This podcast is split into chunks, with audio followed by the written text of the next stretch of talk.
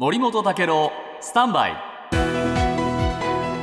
長官読み比べです、今日新聞にはですね大きく水素という言葉が出てきました、はい。これ産経新聞の一面ですが政府はですね脱炭素の加速に向けてはい。水素を普及させるための基本戦略を5月末までに、えー改定するというふうに明らかにしました。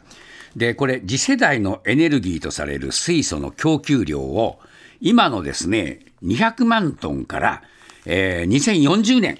6倍の1200万トンに、えー拡大するという目標を掲げて、えー今後15年間で官民合わせて15兆円を投資すると、はい。まあ、こういう話になっているというんですね。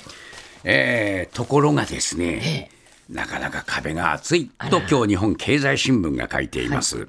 で実はね水素は日本は先行してたんですけれども、今すでにもう欧米に追い抜かれてしまいました。そうですかえーあの例えばですね水素を使った鉄鋼の量産をですねえースウェーデンの大手のお大手が26年にもお始めるという話になっててこれをドイツのメルセデス・ベンツに供給するというんですが日本はどうかというと日本製鉄や JFE スチールがそれぞれ、えー試験炉を建設して24、5年に試験を始める。あらずいぶんこれ遅れちゃってるでしょ、まあ、こういうど段段階なんですね。しかもですね、日本が欧米に遅れている理由はね、コストが高い。